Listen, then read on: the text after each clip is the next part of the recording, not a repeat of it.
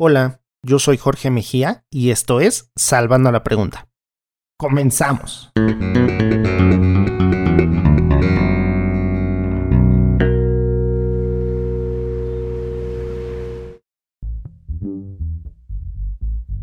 De mañana, de tarde o de noche. Sean todos bienvenidas, bienvenidos, bienvenides a esta nueva edición de Salvando la Pregunta en la que el día de hoy no hay un guion el que seguir, porque además para hablar y decirles los que, lo que les voy a decir, no lo necesito.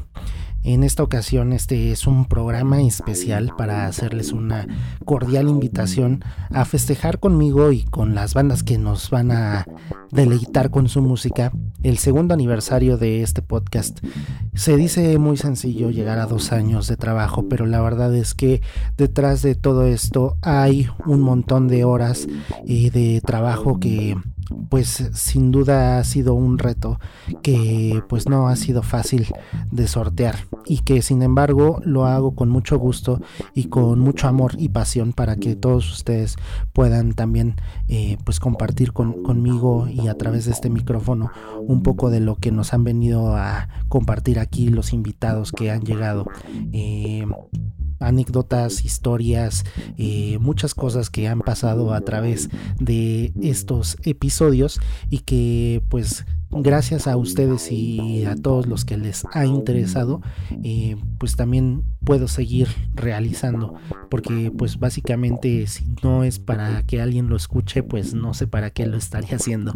Entonces, a manera también un poco de agradecimiento con todos ustedes que han sido fieles seguidores del programa, eh, pues quería hacer este festejo y pues qué mejor que de la mano de dos grandes proyectos que pues no son improvisados sino que traen un trabajo conciso y macizo detrás y que además pues está bien padre decir que eres fan de tus amigos, ¿no? Entonces me, me emociona mucho el que mis amigos sean justamente quienes hayan aceptado la invitación y me hayan hecho el honor de que sean los estelares eh, para, el, para la fiesta que vamos a hacer en Maquiladora Studio el próximo 3 de diciembre a partir de las 8 de la noche.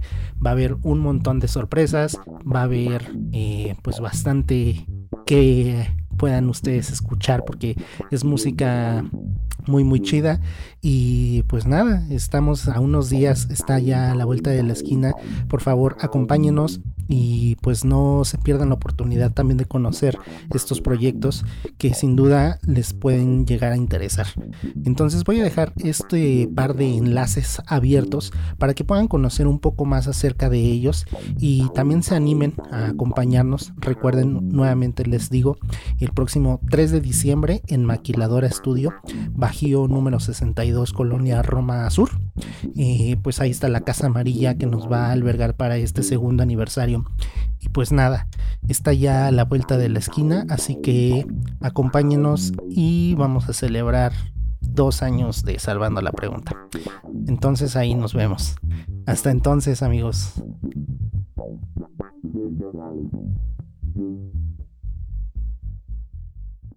Rodrigo Alcalá, a.k.a. Alcalino. ¿Cómo estás, amigo?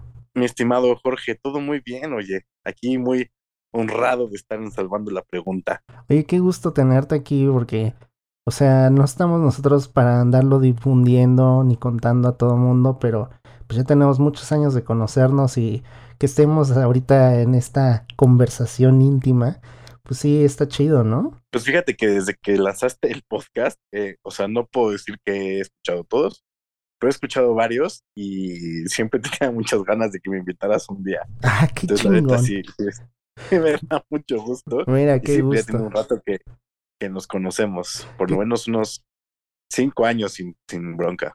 Cinco años seguros, eso sí. sí, sí, sí. Y, y además, eh, pues tú, tú vienes como de, de otros lares, porque pues yo la verdad es que yo al ska no le he hecho mucho nunca, ¿no?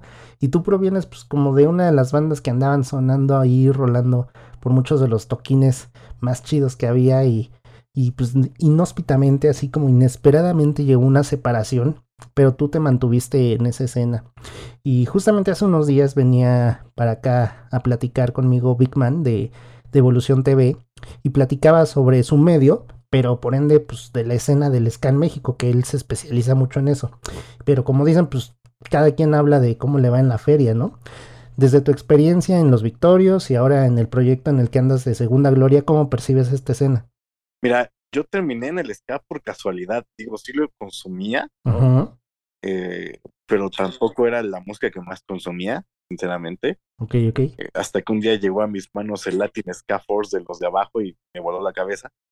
Eh, pero mm, yo lo que percibo de la escena del ska es que creo que hay una brecha generacional entre las bandas nuevas y como digamos, los headliners de los festivales de ska, creo que hay como una brecha grande. Eh, como que pasó ahí, pasó ahí algo hace unos años en las que dejó de haber, no, no dejó de haber bandas nuevas, pero como que sí dejaron como de destacar de alguna forma. Y no en el mainstream necesariamente, pero sí como eh, entre el público que escucha ska. Creo que viene una generación que se está preocupando en general, no todos, no puedo decir que todos, porque creo que todavía hay un pensamiento muy permeado de, de, de, que el ska tiene que ser punk, ¿no? Pero, pero sí, sí veo que hay bandas que se están preocupando por sonar muy bien. Cierto. Eh, lo cual a mí me da muchísimo gusto sacar un poco de este nicho del, del de, voy a decir una palabra que quizá no esté tan chida, pero como de lo marginal de repente al ska, ¿no? Eh, y, y, y, de repente, pues sí, yo veo generaciones de bandas nuevas eh, o, de gente que militaba en otras bandas, pues rifándose y estudiando y, haciendo cosas eh, bien hechas, ¿no? Sí creo que va a pasar un rato para que esto se vea reflejado en el mainstream, entre comillas, pero sí, sí, sí, o sea, me parece que están pasando cosas y pero también, o sea, cosas interesantes, cosas muy positivas, pero también creo que hay estigmas que no son fáciles de quitar, ¿no? Pero otra de las cosas ahorita que decías, esa palabra como bien dices, pues no está tan chida, pero es como lo marginal, que muchas veces es como a partir de prejuicios tontos que se han mantenido a lo largo de los años y que no ha habido alguien que los combata de manera pues como directa, ¿no? Porque esa es otra idea que se tiene de que el SCAT es un discurso eh, pues bien establecido y no necesariamente tiene que ser así, ¿no? Se pueden abrir nuevas brechas eh, musicales e incluso líricas que pueden percibirse desde otros canales, ¿no? Justamente. Sí, justo, justo va por ahí, como tú dices, ¿no? Este discurso que tanto el público consumidor como las bandas tienen compradísimo. Eh, y como tú dices, no ha habido un representante salvo, pues yo creo que en su momento los de abajo, el Panteón, los inspectores, eh, un poco, pues sí, no es por aventar el guayabazo, pero de repente un poco victorios, de hacer las cosas un tanto diferente en cuanto a, a producción en todos sus, sus ámbitos, ¿no? Eh, y sí creo que, o sea, sí creo que después de bueno, estas nuevas generaciones no eh, lo tienen un poco más claro, pero todavía no hay alguien que lo enarbole totalmente y que y sobre todo o tal vez sí, pero pero quizá no ha llamado lo suficiente la atención, ¿no? Como decir, a ver, sí, siempre se ha dicho esto sobre el ska, porque también, o sea, la gente que no consume ska tiene un, prejuicio, un prejuicio bien fuerte sobre el, sobre el género, ¿no? Cierto, cierto. Eh, de repente sí justificado, pero pues no necesariamente eh, obligatorio. Claro. Entonces, em, sí creo que hace falta este eh, que estas nuevas bandas que se están preocupando por hacer las cosas diferentes empiecen a escalar y escalar y escalar y escalar. Una cosa es, o sea, la única forma en la que va a suceder es la continuidad. Y no, o sea, me refiero a que si sacan una rola este año, pues que no saquen otra rola del, otro año nada más, ¿no? Que haya continuidad en su producción musical y, y que hagan lo posible por, por porque se vuelva un nuevo eh, porque esta evolución se vuelva una nueva constante, ¿no? Esta evolución en la idea, en el concepto, en el origen. Eh, bueno, el origen siempre va a ser el mismo, pero sí decir, a ver, o sea, hay vida más allá de, de, de, los mismos lugares de siempre de ska, ¿no? O sea, hay vida eh, más allá de, de tocar en fiestas. Sí, entiendo completamente. Y sí, como dices, pues ahora también lo veo de esa forma, ¿no? Porque yo decía hace ratito, ¿no? Pues nunca he sido un, un ferviente admirador del género, pero es una cosa que siempre ha estado ahí como latente en mi vida porque pues a partir de ese género pues fue que empecé a conocer también otras cosas, ¿no? ¿Quién no empezó cantando justamente esas canciones de Panteón Rococó o Inspector, ¿no? Pues es, es una parte importante de nuestra vida musical como mexicanos incluso. Sí, o sea, eh, uno, uno se da cuenta qué tan, fíjate que hace, hace un par de semanas fui a una boda y uno se da cuenta qué tan trascendente fue una banda, una canción, se la toca en una boda. ¿no? Claro, claro. Entonces, en la boda como eso de las 12, pusieron Ajá. la dosis perfecta y Absolutamente. la carencia. Sí, sí. Y entonces fue así de, claro, ¿no? O sea, ya son parte del canzonero popular Claro. mexicano. O sea, Sí. tan, tan, tan parte, evidentemente, con sus, eh, em, con sus diferencias generacionales como Sopa de Caracol, ¿no? Como este, El Venado, o como cuando llega el mariachi en las bodas y se echan si nos dejan, ¿no? Claro, claro. O sea, creo que ya muchas canciones del, del ska son parte del, del cancionero popular mexicano. Y, y, y no querer aceptarlo también es un poco absurdo. Sí. Creo que sobre todo la gente que crecimos en los noventas, que, que fuimos adolescentes en los a principios de los dos miles, ¿no? Adolescentes este, medio adultos tal vez algunos, a mí sí me tocó como la adolescencia, Ajá. pues nos tocó fuerte el movimiento del ska mexicano. Y Sí. aunque no lo consumi- consumiéramos, ¿no? Aunque no estuviéramos involucrados, pues fue cuando pegó la carencia, cuando este, pegó Inspector con Amnesia, etcétera, etcétera. Y las terminabas cantando. Entonces sí creo que, que, que, que, pues como, como decíamos, ¿no? Son parte del, del cancionero popular mexicano ya invariablemente. Pero incluso hasta trascendentales entre generaciones, porque no nada más la gente de nuestra edad, que, que vamos a obviar que somos más o menos de la misma edad, pero digo, o sea, hay, gente mucho mayor que nosotros que también ya las eh, interioriza, las canta, las baila, y claro que las conoce desde hace muchos años, porque justamente se han integrado en ese cancionero y ahora pues obviamente son parte de esa fiesta, ¿no? Sí, sí, sí. Y justo te digo, o sea, en la boda me llamó mucho la atención que pues había eh, varios papás de los amigos de los novios bailando la carencia, ¿no? Sí, Y cantándola. Eh, gente como de la edad de mi papá. claro. Entonces me llamó, sí, me llamó mucho, mucho, mucho la atención. Entonces, o sea, también creo que sobre todo en este país, uno sabe qué tan trascendente es su obra musical si la, si la tocan en bodas. ¿no? Eh, Sí, sí, sí. y eh, digo que mucha gente como que le hace el fuchi a los versátiles. Bueno, ese día había un DJ, no güey, Ujú. es versátil. Ujú. Pues si la ponen en una boda, si, si- si la pone el DJ o, la tocan es porque sabe que, la gente va a reaccionar. Entonces sí, o sea, sí ha trasce- trascendido generaciones. También porque nos guste o no, eh, si tú te pones a escuchar los prim- el primer disco de Soda Stereo, tiene dos o tres rolas ahí medio ska. Sí, sí, sí. Eh, eh, también por ahí el primer disco de Fobia en, en La Iguana, pues ahí hay un. ¿no? Claro. De Police de repente medio escaseaba. Sí, ¿no? un montón. Entonces, pues, ah, o sea, ahí, ahí estado, no, no, nunca, nunca, nunca se ha ido, ¿no? Y ya estaba ahí presente, quizá antes de lo que estábamos conscientes, ¿no? sí, son sonidos sincopados que ahí hemos traído interiorizados desde hace un montón de tiempo. Y, y justo te, bueno, decías hace rato y decíamos que pues ahora ya andas en nuevas andadas del ska, pero en tu corazoncito traes a otro. O sea, hay, hay por ahí un alter ego, un individuo que le canta a otras cosas, ¿no?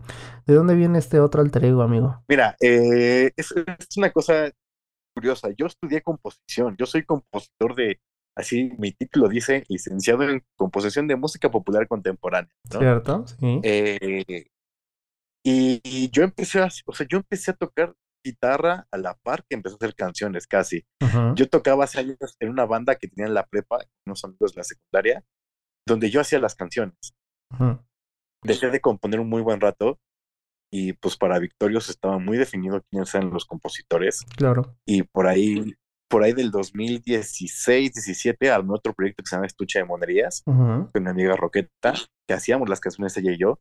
Y, y, yo siempre tuve esta necesidad de decir las cosas, ¿no? Eh, sí, lo dejé de hacer un muy buen rato, dejé de hacerlo solo, pero finales del 2019 eh, agarré un ukulele que tenía ahí medio arrumbado que me regalaron una vez. Y empecé a sacar sonidos y empecé a aprenderme acordes y empecé a tocar.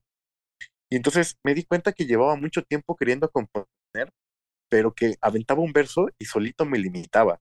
Ok. Entonces dije, o sea, un día dije, a ver, voy a escupir todo lo que tengo que escupir y después lo corrijo. De hecho, eh, yo fui parte de la primera generación de compositores de, la de, de, los talleres de la Sociedad de Autores y Compositores. Nice. Ya lo que nos decían, ¿no? Primero escupe y luego corriges. Claro. Yo, yo estaba queriendo hacer las dos cosas al mismo tiempo, por eso no me salían. Ok. Entonces, desde, desde finales del 2019 empecé a agarrar otra vez el ukulele y la guitarra y la Y empecé a componer y pues luego vino la pandemia y tenía mucho tiempo libre y empecé a hacer más y más y más y más cosas. Entonces, pues de ahí, de ahí nace Alcalino, de esta necesidad de decir, bueno, o sea, sí, hago, hago canciones para Segunda Gloria, ¿no? De hecho, el, primer sencillo de Segunda Gloria, Chica Ska, es, es, de mi autoría. Y el último, que se llama Animal Espiritual, que también está ahí en todas las plataformas, es de mi autoría. Eh, pero pues, o sea, empecé a hacer otro tipo, empecé a hacer más canciones. Y dije, bueno, es que esto no suena como que yo lo pueda tocar una banda de ska, ¿no? Claro. O esto es muy personal. Entonces, de, ahí nació el calino, de la necesidad de hacer canciones, porque es la manera en la que yo me expreso al mundo. Y de decir, bueno, o sea, pues es bien sano. O sea, ayer, justo ayer domingo, grababa otra entrevista, pero como bajista, y yo le decía a la persona que me entrevistaba, es que yo creo que lo más sano del mundo es que todos los músicos tengan uno o dos proyectos, que no se casen con un proyecto, que se comprometan, ¿no? pero que se casen. Entonces, Digo, que, como los matrimonios, hay que tener dos novias. Eh, yo, no quiero decir nada que me comprometa, pero podremos, podremos hacer un símil y decir que sí. Ok, ok. Eh, o sea, una cosa es el compromiso y otra cosa es eh, entregar completamente y dedicar 100% tu tiempo a un solo proyecto. ¿Por qué creo que es súper sano? Porque también es muy bueno estar tocando con otros músicos que no son los con los que tocas siempre. Absolutamente. Y estarte empapando de otras cosas. Y estar conociendo otros lugares donde tocar y otros compositores y otros instrumentistas y etcétera, etcétera, etcétera. Entonces la verdad es que Alcalino nació de esa necesidad y estoy, digo, nada más tengo un sencillo en redes, eh, en plataformas que es dicho extraño, pero estoy muy orgulloso realmente. Sí, sí, sí. Y aparte, justo ahorita lo dices, que está sonando ahí Bicho Extraño en las plataformas, que es como un tango rockerillo ahí muy sabrosón. Pero ¿a qué suenan otras rolas y, de qué van las letras de esas otras rolas? Mm, pues mira, o sea, me está produciendo eh, Sabrina Maitorena, una amiga mía que tiene su proyecto también que se llama Maitorena, en el que yo toco el bajo. Ya le dije, oye, quiero hacer rolas, eh, pero quiero que tú las, pues, me gustaría que tú las produjeras. Eh, afortunadamente, creo que tengo esta gran ventaja que puedo ser muy versátil para componer eh, en cuanto a letra, ¿no? Pero cuando quiero hacer algo para Segunda Gloria, me aseguro de que suene lo más a Segunda Gloria. Y Alcalino tiene su propia voz. Eh, pues las letras van de todo, o sea, pues Bicho Extraño, que es básicamente una autobiografía, ¿no? Y un poco este asunto de, pues sí, o sea, la neta es que, como dice la letra, siempre me gustaron, o sea, siempre preferí el frío al calor, odio el calor.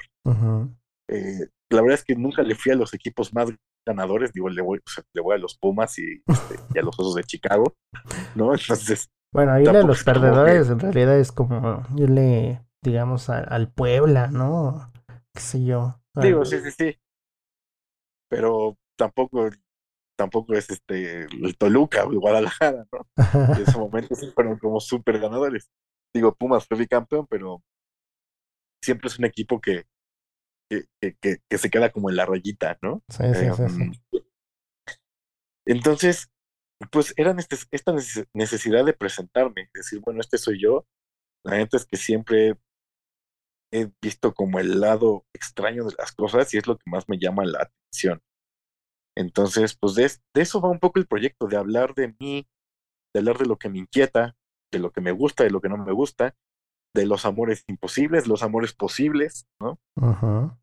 Eh, y, y de que, fíjate que el año pasado y este fueron como de seguir componiendo mucho Ajá. y de hablar del estado de ánimo que tenía durante la pandemia, sobre todo. Entonces, pues de, de eso va Bicho Extraño. Digo, de eso va Alcalino, ¿no? El primer sencillo fue Bicho Extraño y yo espero el próximo año sacar el segundo sencillo y pues aventarme un par de sencillos más el próximo año. Nice.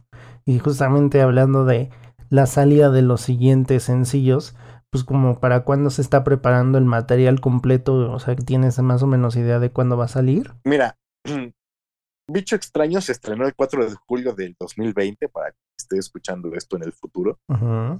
Eh, que es mi cumpleaños, ¿no? Sí fue como un autorregalo. Ah, qué chido. Mi idea es que el segundo sencillo saliera antes de que acabara el año, pero pues eh, no va a suceder. Yo esperaría que saliera en me- mediados de enero, Ajá. quizá lanzar otro por ahí de abril, Ajá. y quizá estaba pensando en liberar otras tres canciones en julio, otra vez en mi cumpleaños, Ajá. y armar un EP de seis rolas y presentarlo así como mi, mi primer EP de seis canciones, Nice. ya como, un pequeño material propio. Nice, nice, nice. Está, está sabrosón porque aparte es la facilidad que da la nueva modalidad de las plataformas digitales y de cómo se puede ir digiriendo esta nueva música, ¿no? Sí, la verdad es que este asunto de las agregadoras, el DistroKid, etcétera, etcétera, sí, sí, lo tienen todo muy bien planeado y pensado, entonces te facilita mucho la vida, eso sí, sin duda alguna. Ciertamente. Oye, ¿y entonces qué podemos esperar de Alcalino en vivo? Pues, eh, Alcalino es, es una cosa muy, muy, muy rara. eh, no sé si ubicas a este cantautor mexicano que se llama César Lascano Malo, ¿no? Ok, sí. Que César Lascano Malo decía que él era el creador de la canción Bastarda, porque no era trova, pero tampoco era rock. ¿Cierto? Era como un híbrido raro, entonces me identifico mucho con eso. Que, que además tiene Eh, muchísimos más éxitos de lo que la gente creería. Sí, claro, o sea, Lascano Malo ha colocado varios hits en radio con otros artistas, ¿no? Ciertamente, Eh, sí. y, y a mí su, su proyecto de cantautor siempre me gustó muchísimo. Entonces va, va un poco por ahí, ¿sabes? Como esta combinación medio entre canción de autor y rock, eh, con letras, pues de repente medio tiradas al suelo, así de, ah, me dejaste.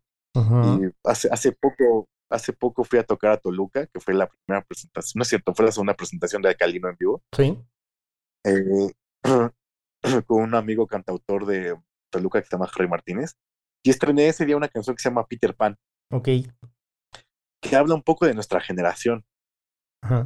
de esta generación que ansiábamos ser adultos, pero que no está tan chido, ¿no? Pues sí. Y que, y, y que de repente lo deseábamos tanto y queríamos tanto crecer, este, y ya cuando crecimos, pues quizá no estaba tan padre. Y en esta necesidad de, de seguir sintiéndonos protegidos como niños, pues eh, seguimos coleccionando cosas y etcétera, etcétera. Entonces, pues estamos igual de heridos que, que, que nuestros papás o quizá más, pero pues nosotros sí soñamos con ser, con ser Peter Pan, ¿no? Pues sí. La verdad es que sí. Entonces por, por ahí van las, las, las letras de, de, de, Alcalino. Qué suave la suena. música de Alcalino. Entonces, ya estamos esperando con muchas ansias el aniversario porque eso suena a que va a ser una gran fiesta y yo de verdad estoy muy emocionado porque esto sin la ayuda de amigos como tú no sería posible. Pues mira, una vez más yo estoy así súper emocionado, estoy muy contento. eh, son dos fases diferentes de mí, ¿no? O sea, una cosa es alcalino, otra cosa es segunda gloria, tienen sus dinámicas y sus espíritus y sus esencias. Sí, cierto. Pero la verdad es que pararte solito con tu guitarra a echar tus rolas, pues es, es una manera fuerte de desnudarse, ¿no? Sí. Entonces, pues yo la verdad es que estoy muy emocionado, soy fan de Salvador la pregunta. Sinceramente no he escuchado todos porque luego no tengo tiempo, pero, Ah, pero muchas me, da gracias, mucho gusto, me da mucho gusto escuchar cómo ha crecido el podcast este, y, y enterarme siempre de cosas nuevas. Entonces, pues sí, sí estoy emocionado y de alternar con los platos.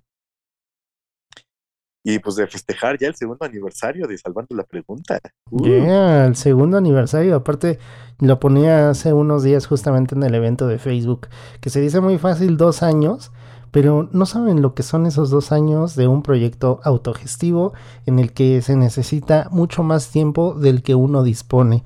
Entonces, de verdad, nos daría muchísimo gusto que nos vengan a acompañar este próximo 3 de diciembre en Maquiladora Studio va a estar el profesor Alcalino, como ya bien lo dijo, y Los Mulato, que también es una gran banda. Pues sí, vayan eh, comprando sus, sus entradas, recuerden que están ahí igual si quieren preguntar en las redes de Alcalino, pero en todas las redes salvando las preguntas, usted puede adquirir sus boletos, 100 pesitos, si no me equivoco, Exactamente. para festejar el segundo aniversario. Sí, ustedes no saben todo lo que hay detrás de un proyecto autogestivo. Justo con Segunda Gloria el próximo año cumplimos dos años y planeamos celebrarlo con, con un disco, ¿no? Exacto. Así Entonces, tiene que ser. Pues la presentación del disco. Esperemos que todo salga bien, pero ustedes no saben lo difícil que es ser autogestivo en, en, estas épocas. Sí, o sea, está increíble que, que, sea tan fácil generar una demanda de música, ¿no? una oferta, Ajá. pero al mismo tiempo es bien complicado habiendo tanta oferta. Exacto. entonces, eh, y entonces gestionar fechas, y por ejemplo tú estar persiguiendo a la gente para entrevistarla y ponerte de acuerdo con ellos y este y editar y etcétera etcétera y subir entonces sí sí sí es bien sí es bien complicado y si usted querido escuchar está escuchando esto apoye a, la gente que está haciendo contenido independiente y autogestivo exactamente de cualquier índole cierto no a nosotros no a sus amigos a todo mundo quien usted pueda y quiera por favor, apóyelos. Amigo, muchas, muchas, muchas gracias por venir a echar esta cortita plática por acá. No, maestro, muchas gracias a usted, queridísimo Jorge, y nos vemos el 3 de diciembre. Ya con su ponche y este vamos a vamos a pedir posada. Y no lo había pensado, pero no es mala idea, amigo. Puede ser que sí. En una de esas nos echamos ahí los cánticos y pedimos esa posada. Llévate tus libritos, tus velitas y ya os pido posada en el nombre del cielo. Y nos vemos ya 3 de diciembre. Estamos a la vuelta de la esquina, pues, ya, ya, estamos a nada y nos estamos frotando las manos. Sí, si usted, si usted, querido escucha está escuchando esto, lo estamos grabando la noche del 14 de noviembre. Exactamente. Eh, ya, ya estamos a la mitad de noviembre, o sea, ya en dos semanitas es el aniversario y estamos muy ansiosos. Ya mandé a arreglar mi guitarra para que suene muy chulada ese día. Excelente. Y eh, voy a intentar arreglarme la voz para cantar muy bien ese día. Perfecto. Muchas gracias, amigo. Nos vemos. Y ustedes no se despeguen porque el siguiente enlace también ya está abierto y está preparado con Johnny y Kurt de Mulato. Muchas gracias por estar acá, hermanos. ¿Cómo están? Perfecto, muchas gracias a ti por invitarnos aquí a Salvando la Pregunta un verdadero placer estar aquí comentando, platicando, hablando contigo. Muchas gracias, hermano. Qué chido tenerlos aquí. Hermano, hermano aquí Kurt, este, muy, muy emocionado de que nos hayas invitado, ya muy ansiosos, este, por, por platicar contigo, porque ya teníamos rato que, que veíamos que publicabas invitados a tu podcast y si era como, chale, a ver cuándo nos invita. A ver cuándo les toca, ¿no? sí, sí, sí. Bueno, no hay plazo que no se cumpla. Eh, además, primero, yo sé que ustedes han tocado juntos por años en distintos proyectos, principalmente como en el rockabilly y ahora incluso como en el surf. Pero, ¿cuándo y cómo fue que deciden juntarse para componer canciones para un proyecto nuevo? Pues, mira, justo como lo dices, eh, muchos años eh, tocamos para proyectos de otros estilos y la verdad es que nos divertíamos mucho, nos seguimos divirtiendo mucho porque lo seguimos haciendo, pero justo nos dimos cuenta que, que ninguno de esos proyectos era propiamente nuestro, ¿no? Y más bien nosotros pertenecíamos y en algún punto pensamos, si nos gusta tanto tocar juntos, si lo hacemos bien y sobre todo si nos divertimos, pues ¿por qué no hacer un proyecto que sí sea principalmente de nosotros y que además toquemos música que nos gusta, o sea, de la música que, que nos ponemos a platicar, de la música que nos pasamos ahí para escuchar, de la música que nos volamos, ¿por qué no hacer algo que va más con eso? Y fue así que decidimos eh, emprender esta, este proyecto y subirnos a esta nave Eh, y sí, fue principalmente por eso. Porque fíjate que yo conocí a Johnny cuando eh, entramos en la misma generación en la escuela del rock a la palabra. Sí. Y, y ahí es cuando empezamos como a tocar juntos y todo eso. Sí, sí. Pero tardamos cuatro años en darnos cuenta que, que nos estaba llamando la atención como hacer rolas propias, ¿no? Y es justo cuando Johnny se gradúa de esa escuela que, que presenta tres canciones que que también fueron las primeras las primeras tres canciones que sacamos con Mulato, que es es mejor si no despierto, no veo los días y Alba. Y cuando y en cuanto yo escucho el show que dio Johnny con esas tres, tres rolas, la verdad es que sí me sí me sí, ahora ahora sí que sí me vi tocando ahí. Qué chido. Y sí le dije, y sí le dije, ¿qué tienes planeado con estas rolas, no? O sea, la verdad es que considero que son unas rolotas y, y no pueden quedarse nomás como en tu graduación o algo, ¿no? O sea, tenemos que grabarlas y tenemos que tocar estas rolas. Y entonces fue así como, como sin darnos cuenta, empezó Mulato. Qué chido. A, como a, como a dar sus primeros destellos. Qué chido que no se quedó ahí en el, nada más en la grabación, porque si no hubiera sido esa caja cerrada en la que, de la que no hubieran salido estas rolas, como dices, pues que sí tienen mucho que dar, porque, pues sí, como dices también, el componer canciones no es cualquier cosa, entonces si ya compusiste algo chido y está sonando bien, pues es importante también compartirlo con la gente, ¿no? ¿Cómo ven? Sí, totalmente creo que es una de las partes que hemos encontrado que nos gusta más, ¿no? De, de, de, todo este universo que es la música. Como bien decías, muchos años nos dedicamos a tocar, a acompañar, digamos, ciertos proyectos. Eh, y como que no habíamos experimentado esa otra parte. Y cuando lo empezamos a experimentar, pues nos gustó un montón. Nos gustó tanto que, que es yo creo que una de las premisas que tenemos y que siempre hemos tenido en este proyecto de Mulato, que es componer, que es llevar cosas, sobre todo eh, compartir esas ideas, por más chiquitas que sean, uh -huh.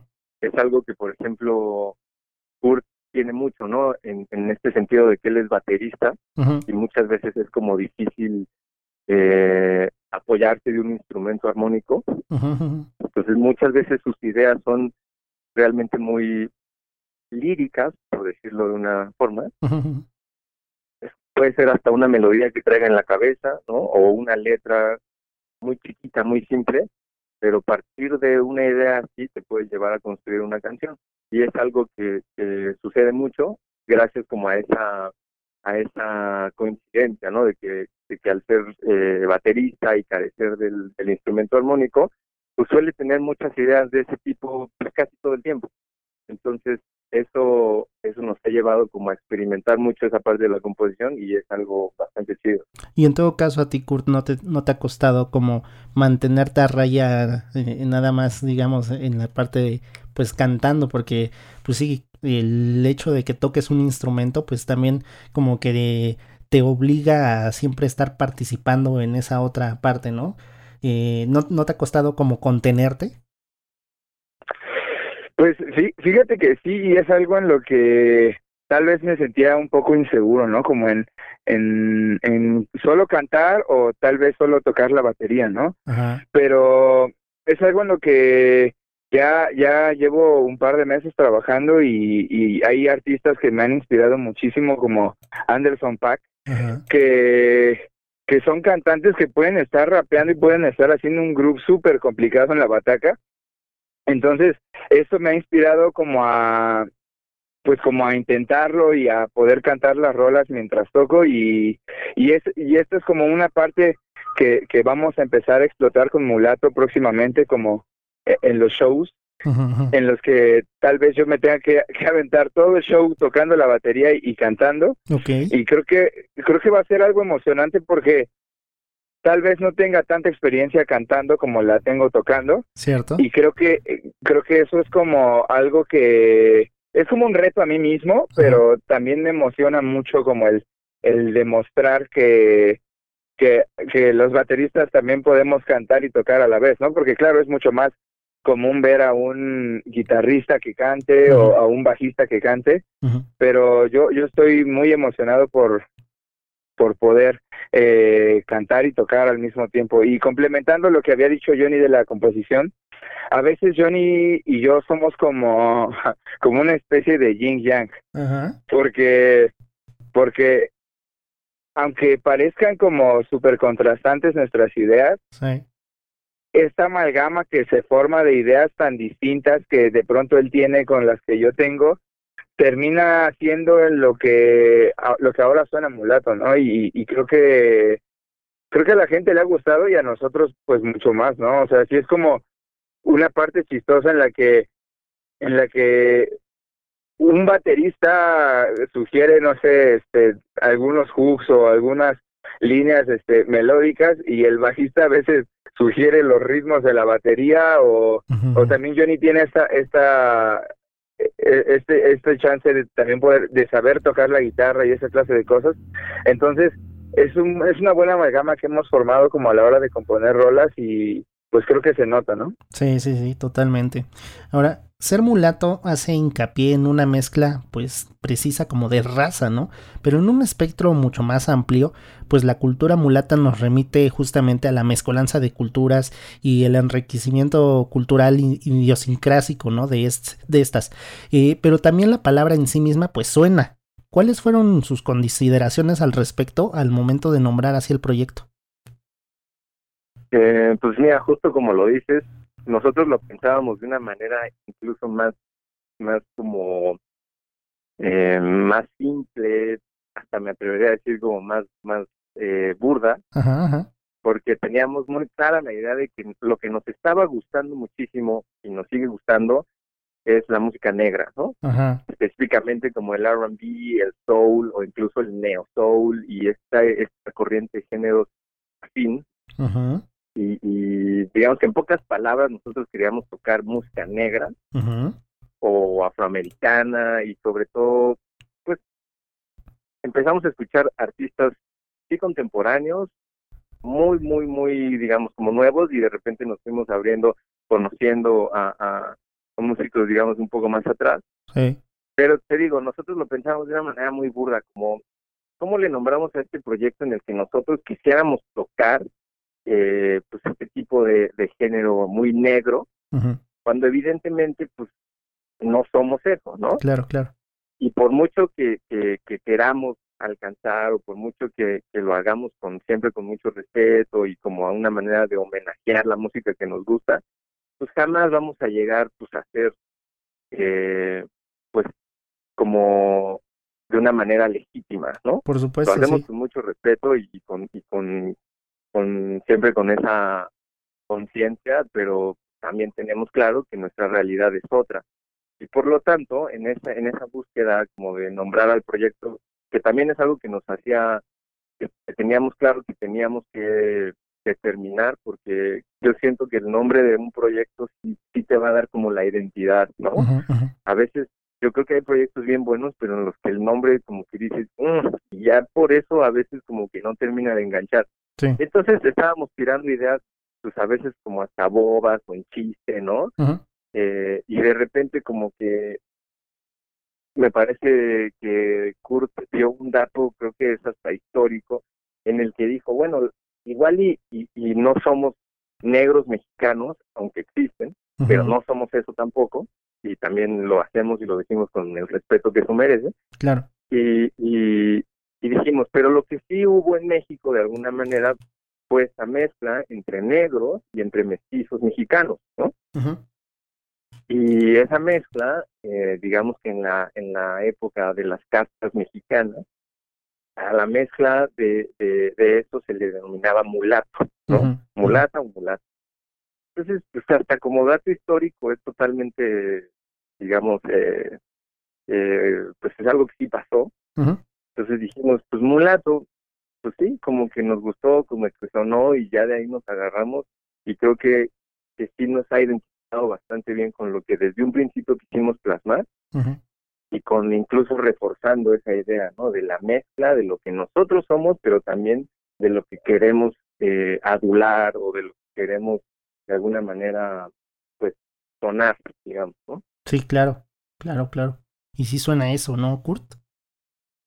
Pues sí, fíjate que, que justo así como lo explicó Johnny, sí nos aventamos un rato como pensándolo y, y justo no queríamos eso, ¿no? Como como tomar el nombre de una forma irrespetuosa y, y, y, además siempre siempre era eso, ¿no? Como tener bien en claro que a pesar, a pesar de que nos encanta la, la música como afroamericana o, o música negra en general, pues de alguna manera nosotros no íbamos a enseñarle como a hacer R&B o soul a un negro, ¿no? Entonces siempre era siempre era como como como des, partiendo desde desde ser claramente mexas, claro.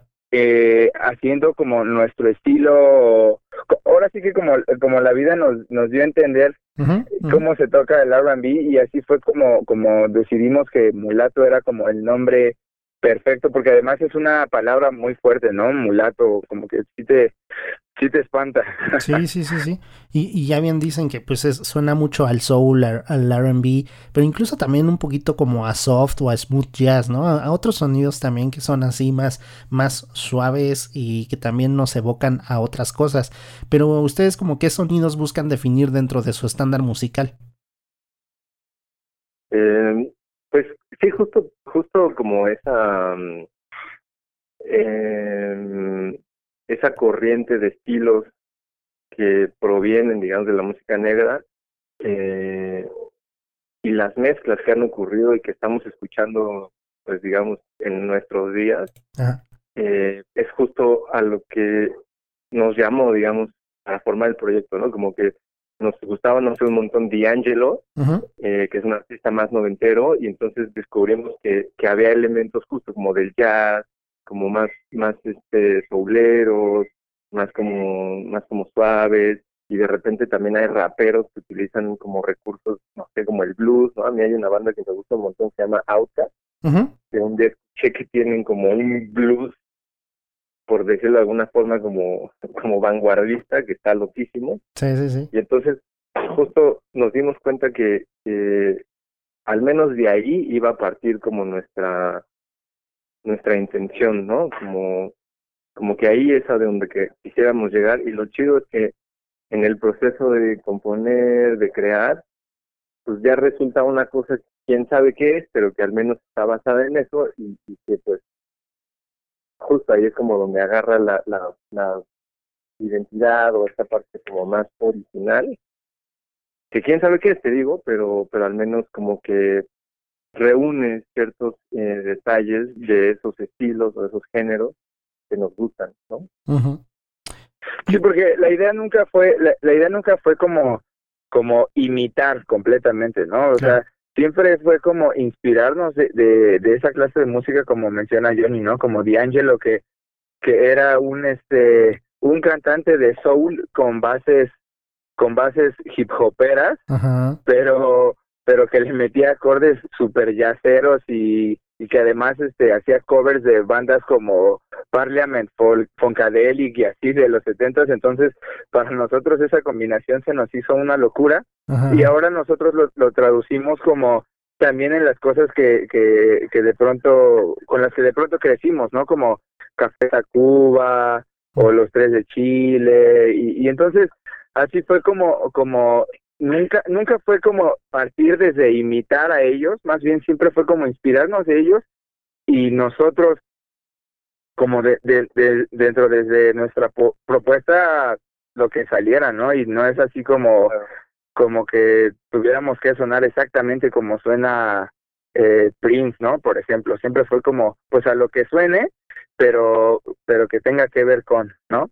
Sí. Con nosotros. Y, y, sobre todo, por ejemplo, en ese sentido también siempre nos preocupamos porque eh, la lírica es una parte que dijimos que queríamos incluir uh -huh. y pues ya desde ahí es como darle un giro a lo que nos gusta o de lo que nos inspiramos porque siempre las letras van a ser en español. ¿no? Claro, que absolutamente. Ya, que ya de ahí es como de eh, se, se, se, da esta mezcla, ¿no? De la que te decía, nos gusta una cosa, nos agarramos un poco de ahí, pero al final resulta otra cosa que de, para empezar, pues, está en español, ¿no? Claro, que, que, además se tiene como un prejuicio de que al hablar de, de, amor y de romanticismo, pues como que hay que ser burdos y ramplones al tocar estos temas, pero pues ustedes en sus letras, a pesar de tratar justamente estos tópicos, buscan algún tipo de profundidad en el aforismo, en la poesía e incluso en las referencias literarias, sin dejar de ser sencillas y pues muy cantables, ¿no? Pero ¿cómo pulen ustedes las letras al momento de escribirlas y en qué les gusta sentar la pluma al hacerlo?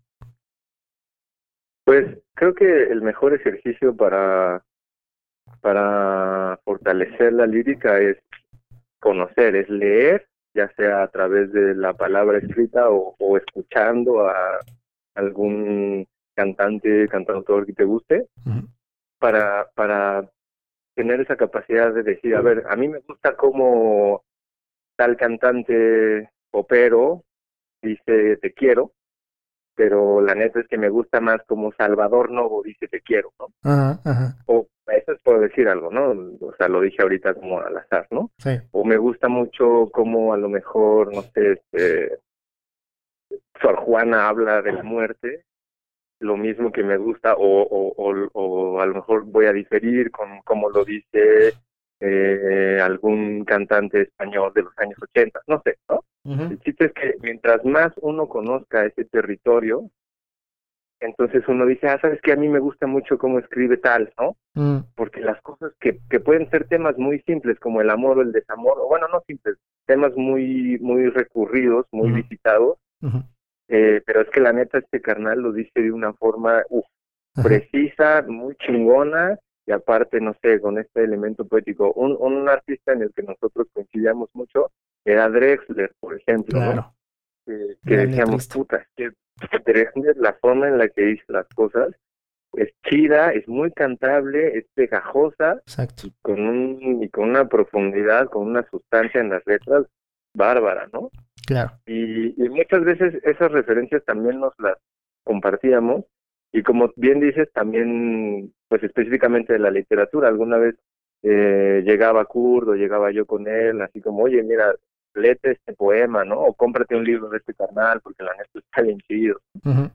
Incluso en el primer disco que sacamos hay una canción que originalmente es un poema de un poeta chileno que se llama Oscar Hahn. Este, este, la canción es La memoria de los espejos, que así se llama el poema también y que me parece que es un buen ejercicio a veces como como para fomentar el ejercicio del, de la lírica, de escribir o, a veces no solo escribir, sino también de cómo ensamblar una letra con una melodía y tal. Eh, pues sí, partimos como de esas referencias y de, de conocer. Entre más conozcamos, pues más hay de dónde agarrar.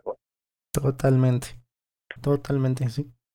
Y, fíjate que, que además, sí como dice Johnny, o sea, sí era como que de pronto, a veces en lugar de escuchar música, nos poníamos a escuchar a, por ejemplo, a Nicanor Parra recitando sus poemas y nos pasamos así horas escuchando y, y, y, por ejemplo también de pronto nos veíamos este nomás para para eso no como para intercambiar eh, escritores o, poemas y, por ejemplo, a mí me pasó que yo no estaba tan como, o más bien no, no era un recurso para mí como tan significativo la poesía, pero el día que una vez Johnny me mostró un, un poema de Baldomero Fernández Moreno que se llama, ¿cómo, cómo se llama? Soneto a tus vísceras.